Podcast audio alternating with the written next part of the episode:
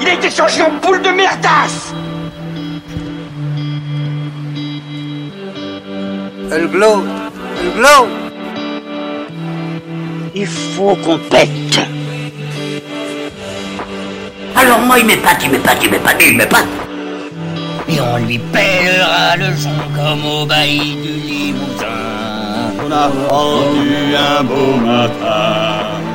On a pendu avec ce tripe. Flattez-moi. Eh ben la denrée, on est en France. Allez, cul sec. Bonjour, bienvenue sur Histoire d'en dire plus. Aujourd'hui, on va parler d'un film de Quentin Tarantino, culte, Pulp Fiction. Allez, c'est parti mon kiki.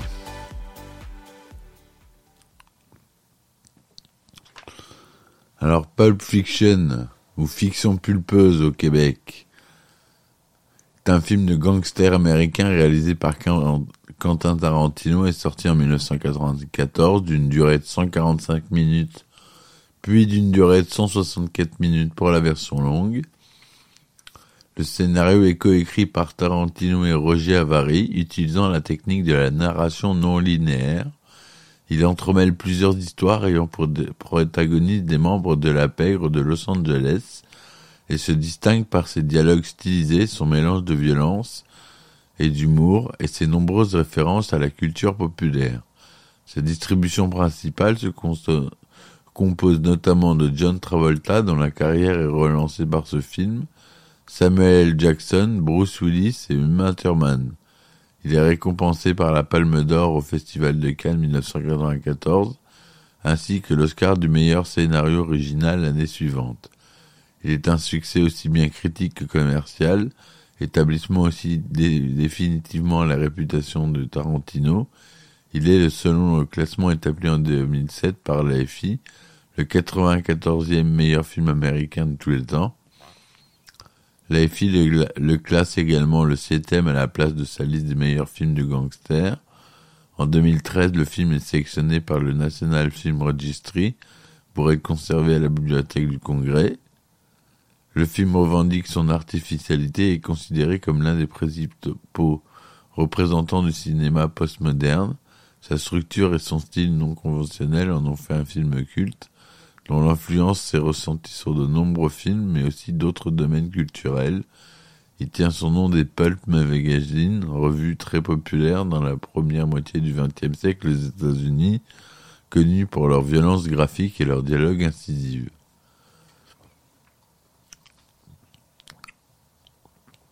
C'est produit par l'Amira Marx, comme souvent avec Quentin Tarantino. Alors le synopsis détaillé. Introduction. Dans un café-restaurant de Los Angeles, dans la matinée, un couple de, jeunes braqueurs, Pumpkin, appelé Jingo par Jules et Yolanda, Tim Ross et Amanda Plummer, discutent des risques que comporte leur activité. Ils se décident finalement à attaquer le lieu afin de pouvoir dévaliser à la fois les truands, les établissements et les clients. Deux truands, Jules Winfield, Samuel Jackson et son ami Vincent Vega, John Travolta, qui revient d'Amsterdam, ont pour mission de récupérer une mallette au contenu mystérieux et de la rapporter à Marcellus Wallace, Ving Rhames, leur patron. Avant de commencer à le, leur affaire, ils discutent de tout et de rien, Vincent, qui revient d'Amsterdam, parle des différences entre la vie en Europe et aux États-Unis, ainsi que du système métrique des hamburgers à Paris. Jules lui raconte une histoire dans laquelle Marcellus aurait jeté un dénommé Tony Rocky Horror de sa fenêtre pour avoir massé les pieds de sa fille Mia, Uma Thurman. Les deux compères se lancent alors dans un débat sur le massage des pieds des femmes, et Vincent confie à Jules que Marcellus l'a chargé de tenir compagnie à Mia pour une soirée. Ils, interrompent ensuite le petit déjeuner de petits escrocs, Brett, Wellet et Roger Blurstier, qui ont vraisemblablement essayé de doubler Marcellus. Ils récupèrent la malaise et comme son habitude, Jules cite un passage de la Bible qui serait dans le livre d'Ézéchiel avant de tuer Brett. Deuxième euh, partie, Vincent Vega et Marcellus White. Vincent Vega est la femme de Marcellus Wallace. Peu de temps après avoir quitté l'appartement, Vincent et Jules arrivent dans une boîte de stripteaseuses tenue par Marcellus. Ils ont néanmoins inexplicablement troqué leurs élégants costumes pour des vêtements de plage. Marcellus se remet de l'argent à Butte College, Bruce Willis, un, un, boxeur en fin de carrière, à la veille de son dernier combat. Elle lui fait promettre en échange de se coucher dans la cinquième reprise. Jules et Vincent remettent la mallette à Marcellus. S'ensuit une brève confrontation verbale entre Butt et Vincent. Cet échange semble faire d'avis changer Butt sur son match qu'il doit perdre. Après un passage chez son dealer, Lance, Eric Stoltz, arrive chez Mia, et ils se rendent ensuite au Joe Rabbit Slims, un restaurant sur le thème des années 1950. Les serveurs sont déguisés en célébrités comme Buddy Holly, Marilyn Monroe ou Zorro. Les plats et les boissons sont également nommés selon des célébrités des années 50.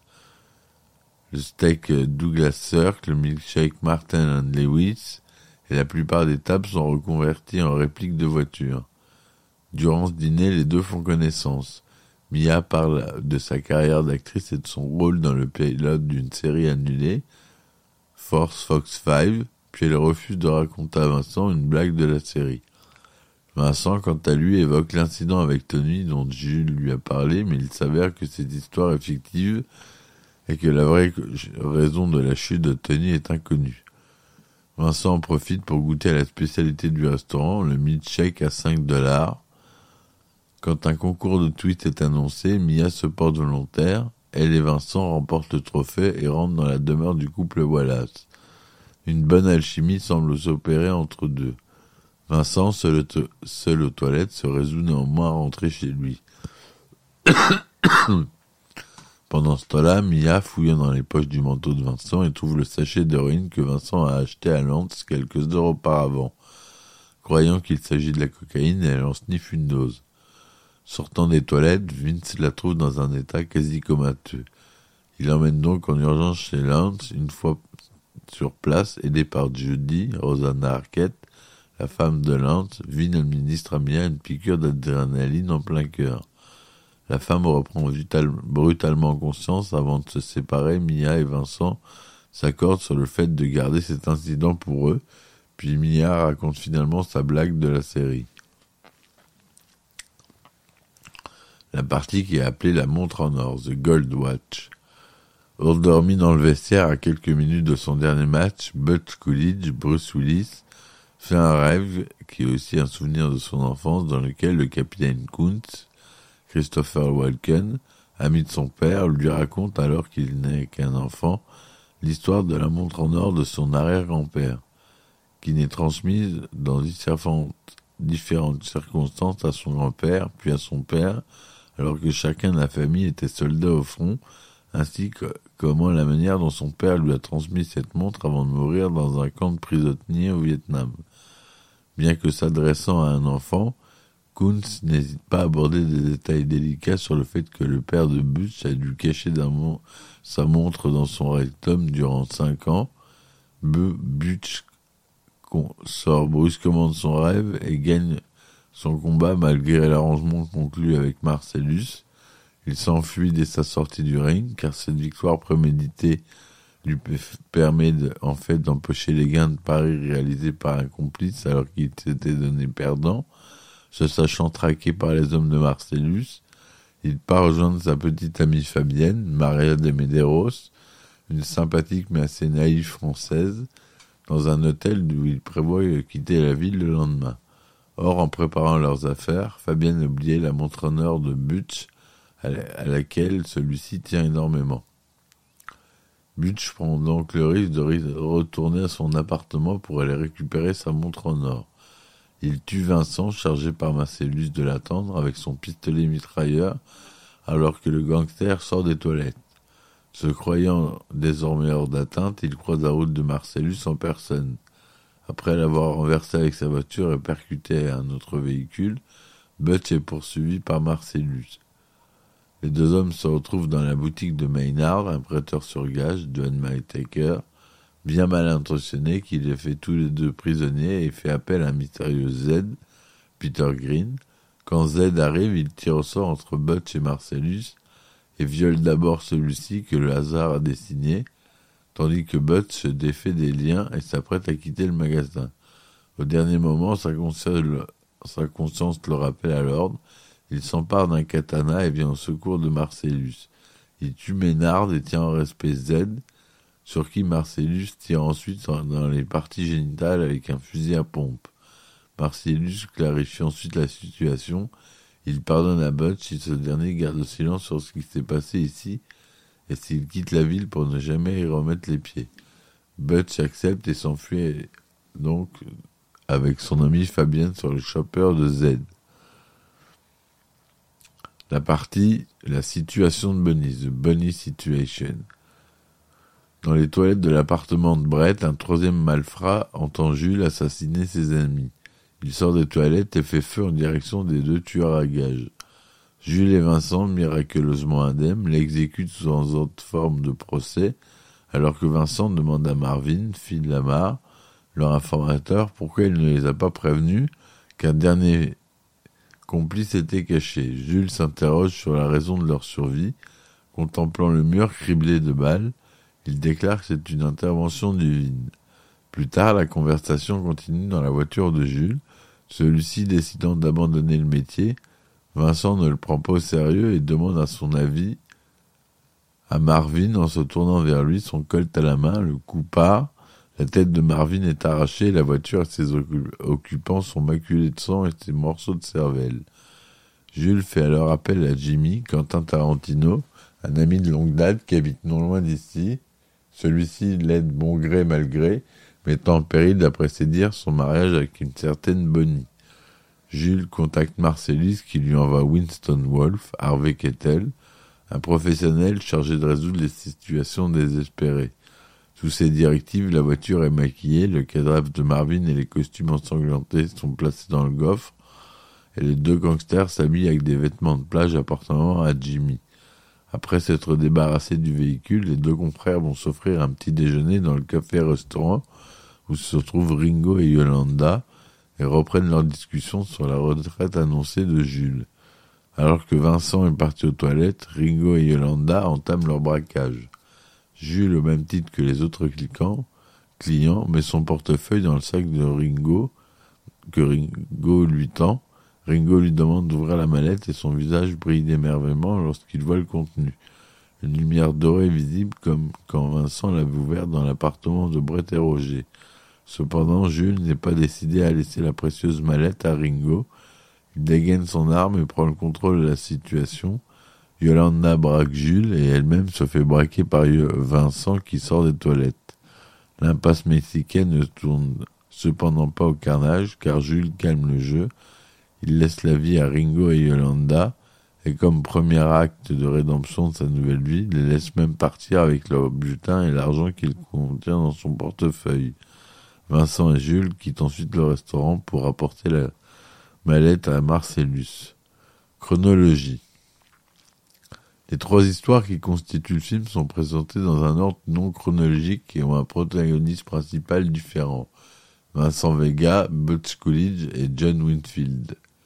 Par ailleurs, l'épilogue du film rejoint la scène introductive. Les trois histoires principales, identifiées par un sous-titre, paraissent indépendantes mais sont reliées entre elles pour former une, une intrigue qui a été décrite comme un récit par épisode, avec des événements circulaires ajoutant un début et une fin, et comportant dans sa narration des références aux éléments de chacun des autres épisodes. Par exemple, dans l'ordre du film, le petit déjeuner, la première partie, est en premier. Ensuite, on a Vincent et Jules. Ensuite, on a Vincent et Vega et la femme de Marcellus Wallace. Ensuite, en quatrième, on a la montre en or. Ensuite, on a la situation de Bonnie. Et en dernier, on a le petit déjeuner. Alors que l'ordre de l'intrigue, c'est en premier, on a le prélude de la montre en or, le monologue du capitaine Kunz, Vincent et Jules, la situation de Bonnie, Le Petit Déjeuner, Vincent Vega et la femme de Marcellus Wallace, et en dernier, La Montre en Or.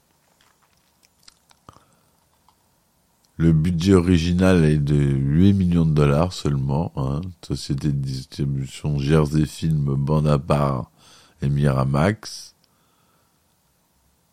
C'est un film en, anglais tourné en 35 mm, mm de 30, de 39e cinémascope, son Dolby Digital caméra Panavision. Il est sorti aux États-Unis le 14 octobre 1994, en France le 26 octobre 1994.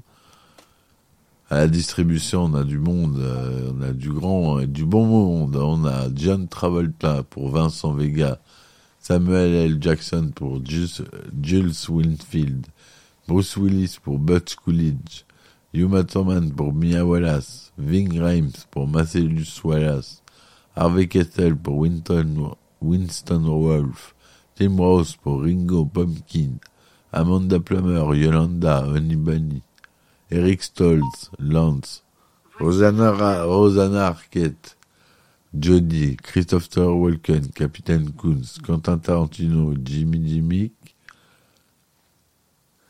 Steve Buscemi qui joue le serveur déguisé en Buddy Holly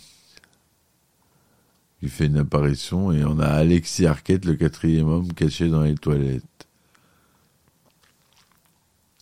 L'inspiration initiale de ce que devait devenir Pulp Fiction est le visage de la peur. Et le Trois visages de la peur, en 1963, film à sketch en trois parties de Mario Brava. Quentin Tarantino et Roger Avary décident d'écrire un film en trois parties, chacun d'eux écrivant une partie et le troisième restant indéterminé. Le titre provisoire à ce projet est Black Mask, d'après le Pulp Magazine du même nom. Mais la partie écrite par Tarantino devient finalement Reservoir Dog, son premier film, tandis que celle écrite par Avary à l'automne 90, intitulée Pandemonium Reigns, va former l'ossature de l'histoire de The Gold Waltz dans Pulp Fiction. Tarantino y racontant l'histoire de la montre racontée par le personnage du capitaine Kunz. Après avoir réalisé Reservoir Dogs, Tarantino revient à son idée de faire un film en trois parties, expliquant par la suite J'ai eu l'idée de faire quelque chose que font les romanciers mais pas les réalisateurs, raconter trois histoires distinctes avec des personnages qui vont et viennent dans chacune d'entre elles, mais dont l'importance diffère selon l'histoire. Son idée pour Vincent Vega et Marcellus Wallace Wife est de prendre une histoire bien connue dans les romans noirs et les films noirs, celle du type qui sort avec la femme de son patron mais ne la touche pas, et de la faire aller de travers en prenant ce genre de personnages et de situations et les confrontant à certaines règles de la vie réelle afin de voir comment ils s'en démêlent. Tarantino commence à travailler sur le scénario du film à Amsterdam en mars 92. Avary rejoint ensuite le projet en y apportant The Pandemonium Reign qu'il réécrit et en participant au développement des nouvelles histoires qui vont être liées à la sienne. Deux scènes qui ont été à l'origine écrites par Avary pour le scénario True Romance sont incorporées à l'histoire de The Bonnie Situation, les miraculeux tirs manqués du complice caché par Vincent et Jules, et la mort accidentelle de Marvin dans la voiture. La notion de nettoyeur du monde criminel, le personnage de Winston Wolfe, Hervé Kessel, est inspiré par un court-métrage, Cœur de laine, que Tarantino a vu dans un festival de cinéma. Il engage son actrice principale, Angela Jones, pour tenir le rôle d'Esmeralda Villalobos dans Pulp Fiction et participe plus tard à la production d'un remake de Cœur de sous forme de long métrage. Lors de l'écriture du scénario, deux marques fictives sont inventées, les Big Kahuna Burgers et les cigarettes Red Apple, qui feront d'autres apparitions dans les films suivants de Tarantino. Tarantino écrit l'essentiel de son scénario du film alors qu'il voyage en Europe et au Japon à l'occasion de la présentation de Reservoir Dog dans différents festivals et le script est finalement terminé même s'il sera légèrement remanié plus tard, en janvier 1993. Tarantino et son ami producteur Lawrence Bender présentent le film à Jersey Film, société de production dirigée par Danny DeVito, Michael Chamberg et Stacy Sher, qui avaient déjà approché Tarantino avant même la sortie de Reservoir Dogs. Un accord d'un million de dollars pour lequel Jersey Film obtient une part du projet et le droit de vendre le scénario à un studio est alors conclu. Cet argent servant de financement initial à Band Apart, la, compagnie nouvellement créée par Tarantino et Bender. Jersey Film, c'est ensuite la distribution, la distribution du film à Columbia TriStar. Et en février 93, Pulp Fiction apparaît dans Variety sur la liste des films en, pré-production chez TriStar. Mais en juin, Columbia TriStar met en vente les droits du projet. Son président, Mike Medavoy, trouve son scénario trop démentiel.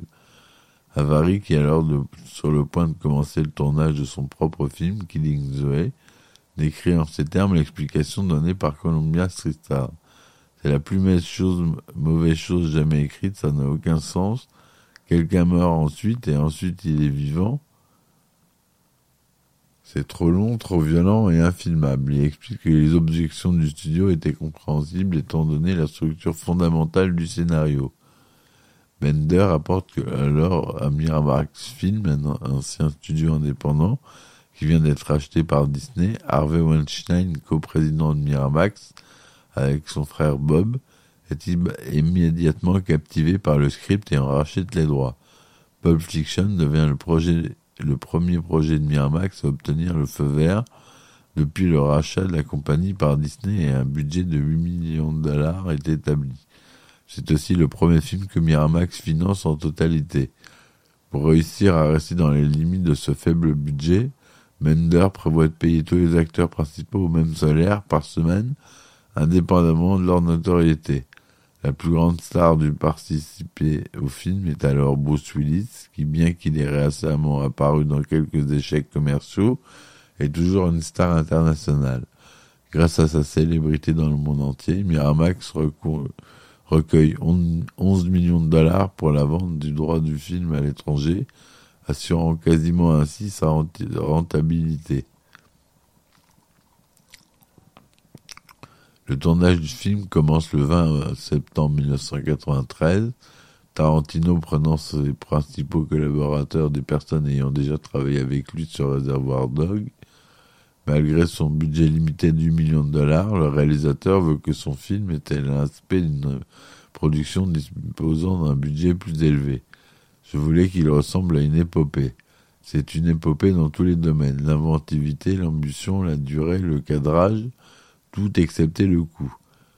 Le film est tourné avec une pellicule 50 ASA qui est la plus lente afin qu'il n'y ait pas quasiment pas de grain à l'image. C'est ce que nous avons de plus proche du Technicolor des années 50, explique Tarantino. L'élément le plus coûteux du budget, 150 000 dollars, est pour la création du décor du Jazz Rabbit Slim dans un entrepôt de Culver City, qui est également utilisé pour d'autres décors et qui abrite les locaux de la production. Le film est entièrement tourné à Los Angeles, Los Angeles pardon, et ses environs. Le café-restaurant qui sert de cadre à l'introduction et à l'épilogue du film est le Grill, situé sur Oswald Boulevard, qui a depuis été démoli. La poursuite à pied entre Butch Coolidge et Marcellus Wallace est filmée sur Fletcher Drive, à Glendale. L'appartement où Jules Winfield et Vincent Vega opèrent leur massacre est situé sur Van Ness Avenue, au nord d'Hollywood Boulevard, et à la maison de Lens à Echo Park.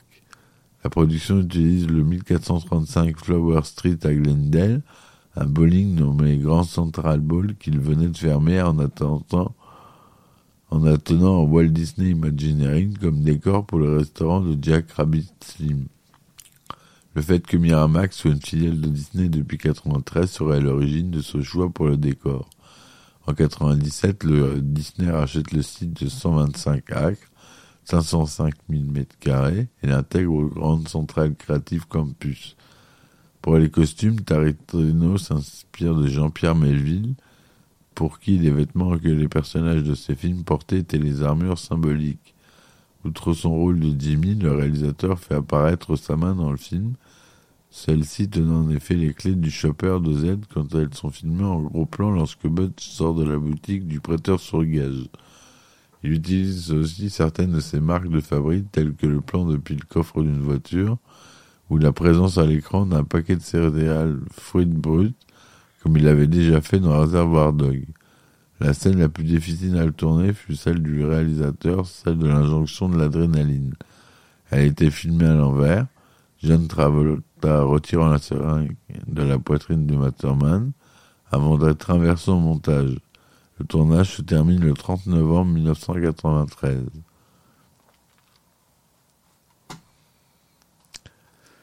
La, la bande-son est mémorable. Aucune musique originale n'est composée par le film. Il utilise un, Tarantino utilise un sentiment de morceaux de pop, soul, surf music, rock and roll. La, la, reprise de Misery Lou par Dick Dale et le morceau que l'on entend dans le générique du début du film, qu'on connaît aussi pour Taxi. Bref, très connu aussi. L'affiche qui a laissé euh, euh, des bons souvenirs à tout le monde, que tout le monde se rappelle, avec Mia, Mia alias Uma Thurman allongée sur un lit avec une cigarette. Le film a eu un, un succès au box-office de plus de 214 millions de dollars et 93% de critiques favorables sur Rotten Tomatoes et 94 sur Metacritic. Donc c'est un film qui a gagné euh, la Palme d'Or, comme je vous ai dit, au Festival de Cannes et beaucoup d'autres prix. Donc euh, voilà ce que je voulais dire sur euh, Pulp Fiction. J'espère que cet épisode vous aura plu. N'hésitez pas à me laisser des commentaires et merci d'avance. Bonne écoute et à bientôt. Ciao ciao. Il a été changé en boule de merdasse Elle glow, elle glow. Il faut qu'on pète. Alors moi il m'épate, il m'épate, il m'épate, il m'épate. Et on lui pèlera le son comme au bailli du Limousin. On a vendu un beau matin. On a vendu